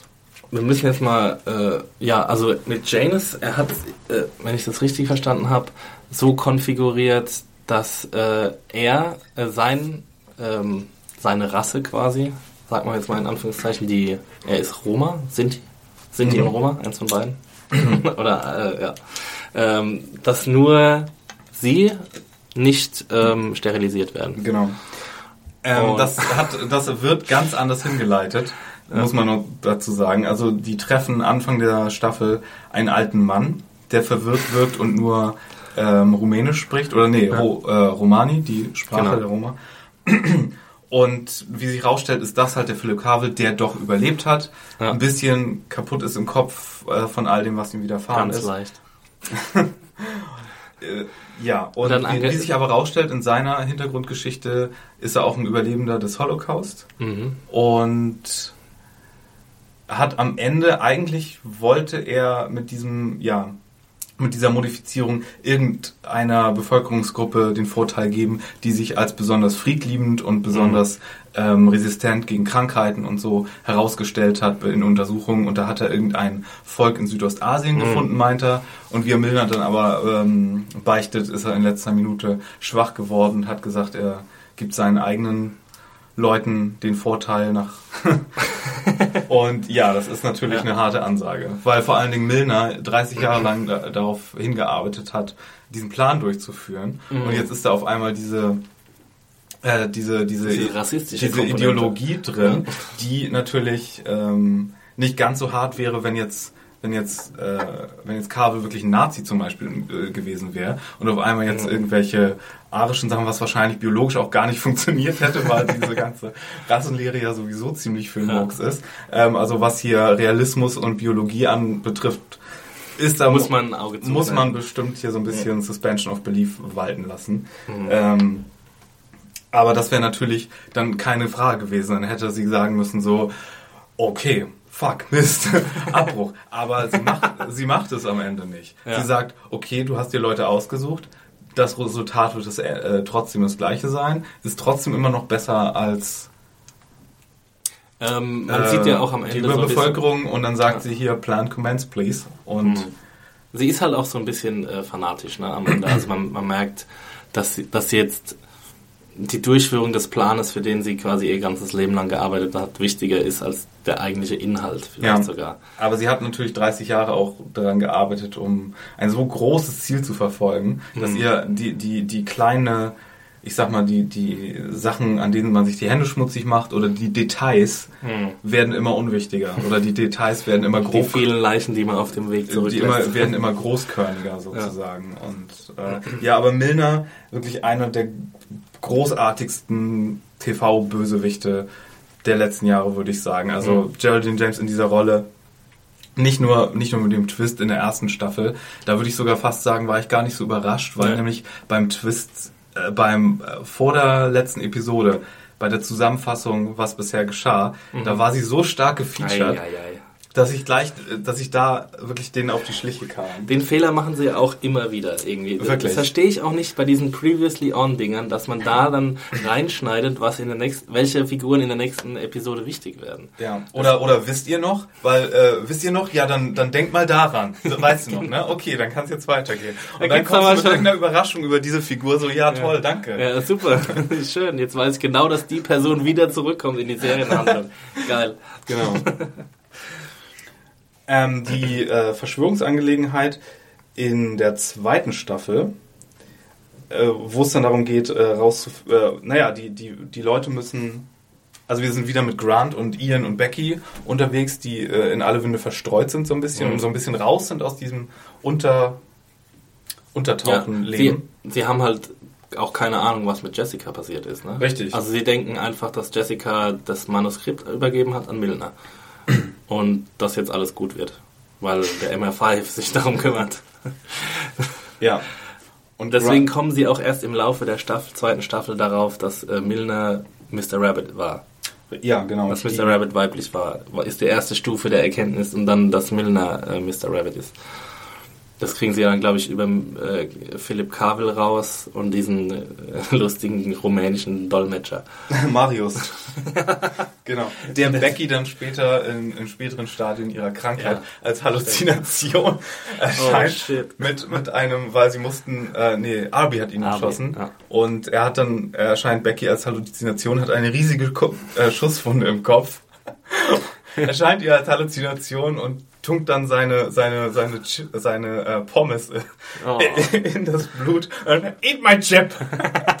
Und er geht ja auch irgendwie nicht weg, ne? In Er geht- späteren es Stadien bleibt ja. er da, obwohl sie noch irgendwie mit jemand anders, äh, mit einer anderen Person spricht und mit Ian, glaube ich. Und, und er fragt sie irgendwie, sitzt er immer noch da? Und der Typ ist halt im Hintergrund und Hallo. grinst sich einen ab. Das ist schon extrem Ich war creepy. übrigens überrascht, wie viele Leute am Ende der zweiten Staffel äh, überlebt haben, Mhm. weil ähm, Becky schien ja ähm, eigentlich sich zu verabschieden, die wollte sich ja das Leben nehmen, weil ihr Deals, ihre Krankheit sich so äh, verschlimmert hat. Wie sich dann rausstellte, war das gar nicht ihre Krankheit, sondern das scheiß Medikament, was sie die ganze Zeit dafür Dass sie genommen abhängig äh, hat. Gemacht twist! Und dann rettet sie ihn, wird sie von ihnen gerettet. Dann wird sie von ihnen gerettet, aber dann auch gleich vom Network aufgelesen oder von irgendeinem SWAT-Team, was unter dem Und was mit ihnen passiert, wissen wir ja nicht, ne? Das ist. also, nee, der wurde auch einfach weggezogen. Ja, genau. Und ähm, Arby wurde angeschossen. Ja, Philipp Kabel wollte seine Kinder selbst ähm, in der vorletzten Folge dann erschießen, also äh, Jessica und Arby. Mhm. Obwohl Jessica hat er noch gewarnt. Und äh, ja, Arbys Leben hing in der letzten Folge auch am seidenen Faden, aber er hat dann doch überlebt. Hm. Ja, aber so, also wenn ich Arby und Milner verloren hätte, so in zwei Folgen, Dann wäre es die schlimmste dann Serie aller oh Zeiten Gott. Ja. Wo sollen wir hin? Das Aber- Problem ist, dass es so viele coole Charaktere gibt. Also, Allerdings. Und einer der coolsten ist eigentlich fast die Hauptfigur in der zweiten Staffel, nämlich Wilson Wilson, dessen Transformation sich ja schon angedeutet hat in der ersten Staffel, wo er sich dann quasi so ein bisschen outet. Ja, so schlecht finde ich die Ideen gar nicht und am Ende von Jessica ja auch verwundet zurückgelassen wird. In der zweiten Staffel fängt er an, für Milner zu arbeiten. Äh, geht mit Lee, der ihm das Auge in der ersten Folge rausgepoppt hat, gemeinsam auf Tour. auf Mordtour. Und, Und ja. äh, das endet in einer großartigen Szene ganz am Ende der Staffel. Hm. Äh, sie haben wieder, äh, oder sie haben trotz des gescheiterten Versuchs, James und das Volk zu bringen, haben sie immer noch genug auf Vorrat. Hm. Und ja, Er wird zum neuen er wird Mr. zum Rabbit. neuen Mr. Rabbit. Er ritzt Ja. sich sogar äh, das Zeichen in den Bauch und hat aus seinem Schreibtisch, das ist mir aber auch nur aufgefallen, weil ich die erste Staffel kürzlich nochmal gesehen habe. In der ersten Staffel gibt es so ein Gestein. Ich habe vergessen, was es war. Das hat Milner auf ihrem Schreibtisch liegen und das haben Jessica und Arby auch in der Tasche als Talisman und das wurde ihnen von Philipp gegeben, der gesagt hat, hier, wenn, mit diesem Stein, der bedeutet, dass du alles machen kannst, was du willst, denn er symbolisiert, wie alt dieser Stein ist und wie, in, wie unwichtig wir sind oder wie kurz unser Leben oder irgendwie sowas in der Art. Und er hat ähm, diesen Stein, der in der ersten Staffel das letzte Mal vor, er, den hat er neben diesem Buch liegen, wo das Schriftzeichen drin ist für, für, für Hase, was er sich dann, Die Exposition hier. ja. Allein für den Stein. Nee, das ist, äh, daran wird, wird, äh, wird nochmal deutlich, ähm, dass man die Serie schon mit einem, mit offenen Augen gucken sollte, ne? Also, Ja, auch wiederholtes Gucken bietet sich total Ja, an, so super. ganz viele Also- Details, ähm, die, die man da auflesen kann. Und was mich besonders überrascht hat beim äh, Gucken der ersten Staffel, war, wie gut sich all das, was wir mittlerweile in der zweiten Staffel gelernt haben, oder all das, was in der ersten Folge der zweiten Staffel, äh, wo wir diesen, diese Flashback-Episode haben, wie gut sich das dann alles Einfügt, anfügt, was wir in der ersten Staffel haben. So meist- meistens sind dann ja so Übergänge oder Details nicht so ganz richtig und äh, ja, okay, Ja. dann wurde hier ein bisschen was gebogen und hm, hm, hm. aber nee, das, das fügt sich alles wirklich wundervoll das Schöne einfach, äh, David Kelly, heißt er David Kelly? Ja.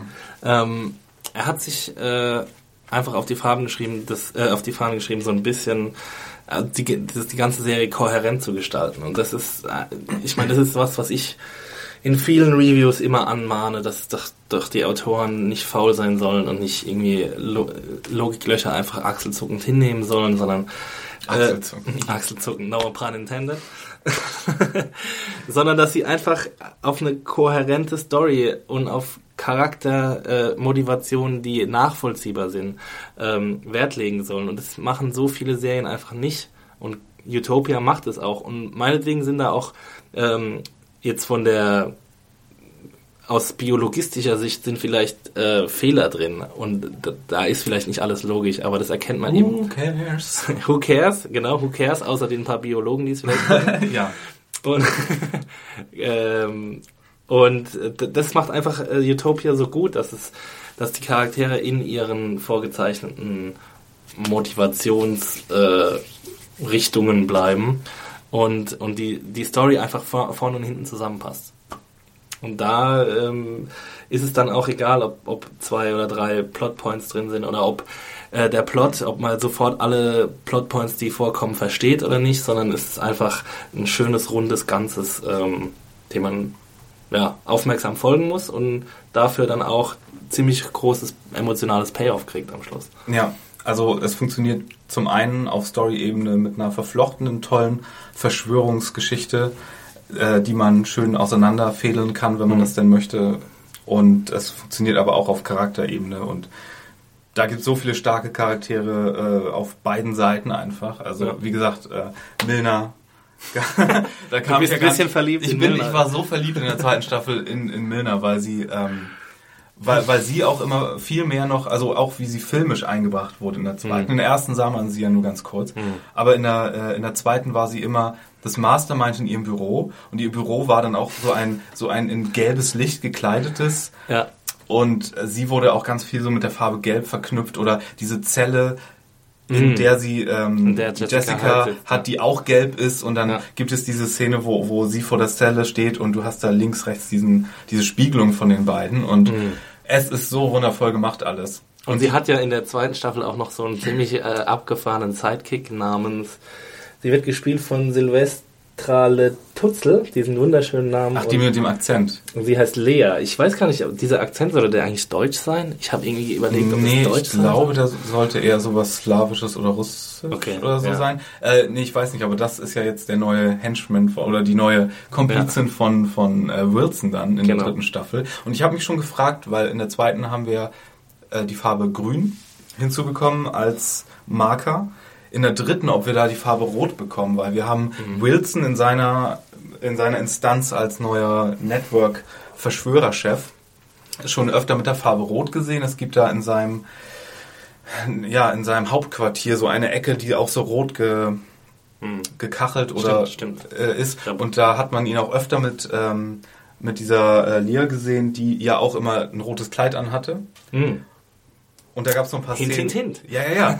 Und dann frage ich mich, ob die Titelkarte vielleicht vom, vom, äh, von der dritten Staffel dann rot sein wird, wenn das so die äh, Staffel von die Staffel von Wilson wird, der ja hier seine Transformation so Stück für Stück abgeschlossen hat. Es sah ja clevererweise auch nochmal in der vierten oder fünften Folge so aus, als ob er wieder zurückschwimmen würde, weil er ja auch rausbekommen hat, was die Modifikation an Janus eigentlich war. Hm. Und dass er da wieder zurückrudert und jetzt wieder mit Ian und Becky äh, zusammenarbeitet und meine Güte, Ja, war er das hat eine ja- falsche Fährte. Er hat ja pikanterweise auch ähm, Ians Bruder dann ermordet. Oh, das war Das war, das war erstens mal eine unglaublich toll inszenierte Szene in so einem alten Lagerhaus ähm, mit so einem Weitwinkel-Shot, der Wilson dann äh, zeigt, wie er den, äh, den äh, Abzug Mhm. betätigt und äh, es ist eben so, so seine Feuertaufe quasi. Also Ja, es war ein Test von Milner, die zusa- sozusagen mit, mit Wilson in diesen Raum gegangen ist, wo Ians Bruder ist, der von nichts eine Ahnung hat. und äh, hat gesagt irgendwie sowas wie, ähm, wer hat Ihnen gesagt, dass ich Mr. Rabbit bin? Und Nee, hat, hat jemand gesagt, da- dass Milner äh, dass Milner Mr. Rabbit Genau. ist? Und Wilson so total am Durchdrehen, weil er weiß, jeder, der diese, Inf- diesen Satz hört oder diese Ja. Information hat, muss aus dem Weg geräumt werden, damit der Plan nicht in Gefahr gerät. Und sie lässt ihn dann sozusagen mit ihm alleine. Und Hm. das ist sozusagen der erste Schritt von Wilson In die Dunkelheit. in die Dunkelheit. Allerdings hat Lee dann immer zu ihm gesagt, so er, er glaubt, Wilson könnte Millionen Leute umbringen, wenn es, wenn er glaubt, es würde einem größeren Zweck dienen. Mhm. Ganz am Ende ist Lee aber derjenige, der der selbst in die Röhre schaut. zu spüren bekommt, dass er auch so ein bisschen Petty Revenge mittlerweile nicht ganz aus, abgeneigt ist, denn Ja, aber da war Lee ja schon äh, also mehr als sadistisch äh, veranlagt äh, und auch masochistisch, wie man dann am Schluss äh, gemerkt hat. Aber äh, also äh, wer da nicht bis aufs Blut gereizt äh, geworden wäre, der hätte wahrscheinlich kein schlagendes Herz gehabt. Also ja, das war dann auch an der Zeit, dass Lee mal äh, das Lee musste gehen. Und irgendjemand, und irgendjemand, nach, irgendjemand musste einfach auch mal nochmal sterben. Und sonst Es sind ja, so viele gute Menschen nicht gestorben. Es sind so viele Leute noch dabei geblieben, ja. Äh, was sagst du über das Ende von Milner, wie sie gegangen wurde? Es war ein bisschen unspektakulär, fand ich. Ähm, es war ja. Und äh, ist, ist, dir, ist dir immer aufgefallen, dass es der zweite Endboss ist, den Grant jetzt auf dem Gewissen hat? Er hat ja auch schon den, den gefakten Mr. Rabbit umgebracht. Stimmt, den hat er ja in seiner Gefängnisszene Ja. irgendwie erstochen, ne? ähm, ja, Mr. Grant, ich bin ja sowieso ein großer Grant-Fan. Ich, ich mag, äh, ich mag das Kerlchen, ich mag auch diese, diese kleine, ganz zarte, angedeutete Romanze, die er mit, wie heißt sie, Alice, glaube ich, die, äh, das, Ach das so, das Mädchen aus der ersten das Staffel. Mädchen aus der ersten Staffel, bei war. dem er die Utopia-Dokumente verstaut hat und die jetzt bei Duckdale irgendwie wohnt. Und Ja, Grant ich- ist irgendwie so eine coole Figur, die dann auch ja am Schluss total äh, soziali äh, domestiziert wird. Ja, wo er da, da ja, es könnte so ein bisschen schlecht slippen jetzt in, in so eine Richtung, die jetzt viele wahrscheinlich nicht mögen würden. Aber Ja, er muss Grant, schon- Grant ist so eine Stelle, er ist sehr deutlich älter geworden in der zweiten Ja. Staffel. Ich habe keine Ahnung, wie viel Zeit da verstrichen sein soll zwischen der ersten und zweiten. Ich weiß gar nicht, ob es gesagt wird, aber es waren nicht zwei Jahre. Und in der ersten ist er halt so, halt so elf Jahre alt. Hm. Und äh, jetzt ist er irgendwie 13 und das ist, das fällt schon sehr auf. Ja, er hat einen Schuss gemacht auf jeden Fall und ist auch ziemlich äh, durchtrainiert. Also es war, glaube ich, als, als Kind noch nicht. Na, ist halt größer. Ja, ja, klar, aber er ist halt das- so ziemlich beefig irgendwie. Aber es macht ja eigentlich nicht nichts. ja, nee, also da wäre immer noch besser, als wenn sie den jetzt ersetzt hätten mit irgendeinem, der immer noch elf ist. Das hätte nicht gut funktioniert. Ja. Ähm, ja. Was erwartest du dir für die dritte Staffel? Was glaubst du, wo das hingeht jetzt? Ja, es ist so ein bisschen die Gefahr, dass es dann so ein, ein bisschen ins Redundante abrutscht, wenn wir halt dann wieder einen neuen Big Bad haben, der das Gleiche versucht. Ja. Also wir, wir haben ja in der ersten Staffel wird es Na, er versucht ja nicht das Gleiche. Er hat ja gesagt, Milners Plan hatte den Fehler, man muss gar keine Pandemie auslösen, Ja. da, um die Leute dazu zu bringen, das Mittel zu nehmen. Man muss nur eine Angst vor einer Pandemie machen. Stimmt. Und er hat jetzt quasi vor, nicht auf der ganzen Welt sozusagen Russian Flu zu verteilen, sondern in irgendeinem begrenzten Gebiet, wo Ja. es kontrollierbar ist und wo er nur ein paar zigtausende Menschen opfern muss und nicht äh, Millionen. Das ist sein besserer Plan. I promise I'll be better than her. Ja, das ist. Es wird auf jeden Fall backfiren, glaube ich mal, weil jeder, der sowas sagt, der wird sich wahrscheinlich ins genaue Gegenteil verwandeln. Ähm, also ich, ich, ich gucke gern nochmal zu, wenn, wenn wir äh, unsere Gruppe, wenn wir unserer Gruppe dabei zusehen, äh, wie sie, wie sie Wilson Wilson jagt. Ähm, es sind sechs Episoden. Na, die müssen ja auch erstmal wieder sich Die müssen zusammen ja erstmal wieder sich und zusammenrotten und oder die so. sind ja auch teilweise schon wieder gefangen und es sind schon ein paar Parallelen zu der, zum Ende der ersten Ja. Staffel. Ich meine, äh, storytechnisch hat sich weiterentwickelt. Ähm, ähm, ja, ich, ich, ich war bei, äh, ich war so ein bisschen von der Entwicklung von Jessica Hyde in der zweiten Staffel überrascht, weil sie ja schon so batshit crazy ist eigentlich. Also in Das bleibt sie ja auch. Aber ähm, ja, wann, meinst du das? Bleibt sie? In der zweiten Staffel meine ich. Ja. Ich fand, in der zweiten Staffel war sie noch mal einen Tacken verrückter als in der ersten Staffel. Okay. Also diese Sache mit äh, diese Sache mit Ian zum Beispiel. Oh, diesen einen Satz, den sie in der letzten Folge sagte, ist hart. Ähm, sie fängt ja, sie ist so ein bisschen verliebt in Ian, aber Ian ist halt eher so mit Becky. Ja. Die sind eher so die Normalen, die so eine normale Beziehung auch führen könnten. In der zweiten Staffel treffen sich aber Ian und Jessica kurz und haben kurz was, weil sie über ihn herfällt. Und am Ende sehen sie sich im Krankenhaus wieder, wo Becky kurz davor ist, ihrem Leben ein Ende zu setzen, weil sie so krank ist. Und sie sagt dann sowas wie zu Ian wie, ja, sie ist ja doch nicht mehr lange, oder? Ach so, ja, ja, da kann ich mich gerade gar nicht dran erinnern. Aber Ja, das war eine ziemlich harte Ansage. ähm, ja, äh, ansonsten ich ja ich ich will unbedingt eine dritte Staffel, mehr äh, als ich eine zweite Staffel wollte. Also ich wollte auch unbedingt eine zweite Staffel, aber die, ich meine, wie du es schon gesagt hast, Ja. es ist halt alles vorbereitet. Jetzt Wir mal. wussten noch gar nicht, wie sehr wir eine zweite Staffel wollten. Ja, genau. Wir mussten erst noch belehrt werden. Und jetzt, da wir äh, eine fantastische zweite Staffel gesehen haben, wollen wir natürlich auch eine dritte. Du Ja, da ne? schenke ich dem, dem Kelly jetzt auch mal volles Vertrauen. Ähm, bin gespannt, ob sie dann eine dritte Partei reinbringen würden, die vielleicht noch andere Motive hat, äh, vielleicht ähm, sich irgendwie verschwörerisch zu verhalten oder ob es bei unseren äh, Helden und dem Network bleibt als Hm. die beiden Gegenspieler. Stimmt, das wäre eigentlich eine erfrischende Entwicklung. Ja, wenn zum Beispiel irgendjemand Drittes Weil wir- Wilson sein, sein Janus klaut und Ich überlege gerade, ob wir neue Charaktere hatten, außer dieser Lia in der neuen Staffel jetzt. Äh, nee, es gab halt immer noch Donaldson, den Wissenschaftler, der halt als so äh, auch noch so eine eigene kleine Sache fuhr, aber der ist ja jetzt Ja. auch weg. Ja. Aber es gab keine jetzt großen zentralen neuen Charaktere. Das ist ja auch eigentlich ungewöhnlich ähm, für, für zweite Staffeln von Serien. Naja, es gab mehr Charaktere, die auf einmal Hauptfiguren waren. Und äh, so Milner, Mhm. die war ja äh, sehr viel mehr dabei. Ähm, Ja. Und Philip Carver, der wieder am Leben war.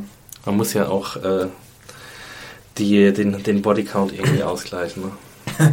der relativ hoch ist. Ja, wobei es ja meistens sind, äh, die diese äh, schön gekünstelten, splatterigen Headshots Ja, äh, bekommen. Das sind ja meistens irgendwelche Leute, die nicht lange und eine, eine Opening-Szene, da muss ich jetzt gerade nochmal kurz drüber reden, weil die hat mich irgendwie äh, auch ein bisschen länger beschäftigt. Das war, glaube ich, die dritte Episode von der zweiten Staffel, als ähm, Lee zu, zum Kollegen von Ian kommt und, Um und seinen Computer zu verwandeln. um seinen Computer zu Ähm, verwanzen und, und der Kollege dann irgendwie es nicht glaubt, den Vorwand von Lee, ich meine, den natürlich niemand von uns glauben würde wahrscheinlich, ich bin irgendwie von der Telefonfirma. Und, Und dann sagt er, oh, Sie haben mich durchschaut, ich bin hier MI5 oder so oder auch Secret Service oder so. Ja, genau. Und dann sagt er, nee, nee, ich rufe jetzt trotzdem an. Und dann geht er so ganz nonchalant zu ihm hin Und oh, und mit einem Cuttermesser einmal und während er im. Hintergrund elendig verblutet. Ähm, das, ist so echt- dreckig, was wir hier das, machen. das gerade. ist ja so, so Utopia in a nutshell ist eigentlich die, äh, ist, ist die Szene. Also ich Äh, weiß nicht, Lee, ja, während er im Hintergrund versucht, blutend zur Tür zu kommen, macht Lee einen Anruf und, und so, als wenn er so im Büro, ja, ja, just one. Ja. Ja, It, ja, went, it went bad, Ja, it went-. irgendwie so. Oh Gott. Und hinten dran spritzt das Blut irgendwie in Fontänen aus seiner Halsschlagader. ja, okay, wer, wer über sowas nicht lachen kann, aber der hat auch soweit hoffentlich nicht gehört. Und, ja. Aber, es ist ein legitimer Kritikpunkt auch. Also klar wird hier ähm, äh, Gewalt nicht glorifiziert, aber Ach es so. wird sehr ja, es wird lapidar damit, Ja, Äh, damit umgegangen. Ja, also ähm, ja klar. Und auch die, die hat also- hier nicht viel Gewicht das einzelne Leben, was ja aber ins ja ins Thema der ganzen Ja, genau. Sache irgendwie Ja. auch fällt. Und Ähm, allein Abi, wie er mordet, wie er äh, ähm, emotionslos da irgendwie auf den Abzug drückt, das ist auch.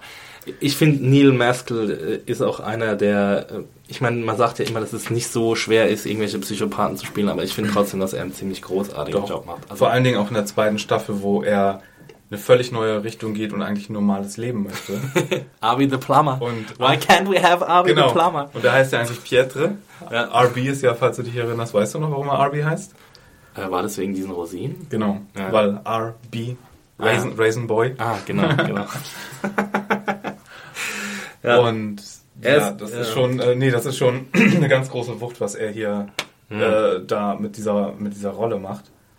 Und es gibt ja auch diese tolle Szene, das war auch wieder die dritte Folge, aber von der ersten Staffel, wo er so ein äh, äh, School-Shooting inszeniert, was dann Grant angehängt wird. Und dazu geht er halt in eine, in eine Grundschule und knallt da Lehrer und Kinder ab. Und dann sieht er da so einen kleinen Jungen noch in, in der Sporthalle sitzen und dann verliert er seine Rosinen. Ja. Und dann gibt es da so einen Moment, wo er, wo er drüber nachdenkt und mit seinen etwas leeren Augen irgendwie auf den Jungen guckt und die Kamera fährt um ihn rum. Und dann kommt die Titelkarte und dann hört man halt den Schuss. Und das ist, also das war auch, glaube ich, mit die härteste Szene in der ersten Staffel.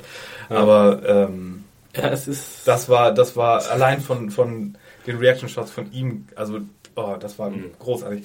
Ihr hört schon, wir kommen hier aus der Lobhubelei gar nicht mehr raus. Aber es ist auch, ich, ich muss sagen, echt nach unserer Konver Konversation oder während unserer Konver Konversation habe ich wirklich wieder Bock gekriegt, das Ding zu gucken nochmal. Also es ist wirklich, ich denke mal, dass es super krass rewatchable ist und Ja. ich werde mir es auf jeden Fall nochmal vornehmen demnächst. Und äh, falls ihr das auch machen wollt, äh, äh, tut das doch. Äh, ihr habt unsere Empfehlung bekommen und wenn ihr hier noch an uns irgendwelche Kommentare habt, dann könnt ihr die doch abgeben an äh, podcast.serienjunkies.de. Falls wir uns hier irgendwo verplappert haben, irgendwelche Details nicht richtig gesagt haben, was zu hoher Wahrscheinlichkeit vermutlich passiert ist, weil es gibt hier viele Details, sich zu merken und falsch zu machen. Ähm, war Janus jetzt ein Virus oder war es nur das Protein? Ja, das, Das müssten wir nochmal nachschlagen. wusste aber, ich noch nie so richtig. ähm, ihr könnt uns gleich einzeln erreichen und zwar über Twitter am besten. Axel, dich? Hm. Mich, äh, bevor wir jetzt Twitter machen, ich habe noch eine E-Mail, die ist nämlich heute gekommen an podcast.serienjunkies.de. Ja. Und äh, ja, können wir ja einfach mal jetzt hier so zwischen reinhauen, ähm, weil wir es am Anfang nicht gemacht haben. Und ja, weil in letzter Zeit die Korrespondenz auch nicht so viel war wie bei Game of Thrones oder Walking Dead, wo ja immer uns massenweise E-Mails erreichen. Aber das war schön, dass äh, wir nochmal Lob gekriegt haben. Ähm, und zwar von der Dani. Ähm, sie hat uns geschrieben, äh, grundsätzlich höre ich mir alle eure Podcast-Folgen an, ganz gleich zu welcher Serie. Wenn ich die Serie, die ihr besprecht, noch nicht kenne und ein Spoilerteil vorkommt, hebe ich mir die einfach für später auf. Es ist einfach herrlich, auf dem Weg in die Arbeit im Auto euren Diskussionen zu leiten. Ähm, ja, dann äh, noch ein bisschen mehr Lob äh, und was sie alles toll fand und dann äh, macht sie noch einen Vorschlag, dass wir einen Rewatch-Podcast von Les Revenants machen sollen. Also wir haben schon einen Podcast zu Les Revenants gemacht, ähm, deswegen wird es das jetzt wahrscheinlich nicht geben, weil es jetzt auch keine Serie ist, die super viel Bass hat oder so. Und dass wir doch bitte einen Malcolm in the Middle Podcast machen sollen. Ich habe es nie gesehen, keine Ahnung, Mario, ob du Äh, das vereinzelt mal folgen wahrscheinlich, aber nee. Ja, nee, also äh, weiß nicht. Es wird, ich will dich jetzt nicht zu arg enttäuschen, Dani, aber ich glaube, das wird erst eher nicht passieren. aber äh, The Wire macht eher weiter. The Wire äh, machen wir weiter, aber bitte nicht auf irgendwelche Daten beharren, die mir vielleicht irgendwann mal rausgegangen äh, Feiertag ist Feiertag. Äh, also Feiertag ist Feiertag. Feiertag ist Feiertag, also nicht jeden Tag. Genau, und äh, es waren ja jetzt auch schon lange keine Feiertage mehr, vielleicht am 3. Oktober oder so. Kommt dann der Rewatch-Podcast zur dritten Staffel. Aber wir machen keine Versprechungen. Ähm, Wir sind zu erreichen. Ich bin zu erreichen bei Twitter unter Max Stilecht. Äh, und ich unter Fire Walk With Me mit zwei E am Ende. Vielleicht gibt es ja einen Twin, Peak Pod, äh, Twin Peaks Podcast demnächst. Das, dafür plädiere ich wie für Utopia schon seit über einem Jahr. Aber zumindest das hier hat ja jetzt mal äh, das eine hat ja abgehakt. geklappt. Wahrscheinlich sehen wir bei Twin Peaks auch wieder nur zu zweit, Mario. Ich weiß nicht, ob es noch jemand guckt. Na, doch, doch, ich Ja? denke schon. Hanna bestimmt. Hannah bestimmt. Hanna, ganz sicher. Shoutouts at Hannah. Richtig. Die Ähm, sitzt gerade in Schottland. die sitzt gerade in Schottland. bei Outlander. Ja. Ansonsten würde ich äh, sagen, das war's für heute. Wenn ihr fleißig Utopia guckt, äh, vielleicht gibt es dann zur dritten Staffel äh, nochmal was, wenn es die denn gibt, von Ja. wovon wir stark ausgehen. Ansonsten erzählt allen von Utopia, wenn ihr genauso begeistert Spread sind wie äh, wir, damit ihr auch schön rauslassen könnt, dass ihr das schon cool fand, als es noch die englische Originalserie war. Und nicht das US-Remake. Ja. Wahrscheinlich hat, hat, hat auch die US-Remakes, die haben dann so viel Fettbass und alle reden drüber und Ja. keiner denkt mehr an das englische Original und Mario versinkt in, in tiefer Trauer. Nein, da, da, da kann ich mir noch, äh, noch wohlgeborener dann vorkommen. Ja, genau. Der Mega-Snob. Genau. So, In dem Sinne, mit diesen snobbischen Worten. Bis zum nächsten Mal. Ciao. ciao.